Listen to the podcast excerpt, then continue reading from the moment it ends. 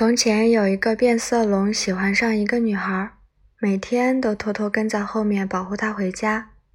一天晚上，变色龙像往常一样跟着女孩，突然转过身来，朝着已经跟墙壁同一颜色的变色龙走去，说：“以后想送我回家，能顺便陪我聊聊天吗？”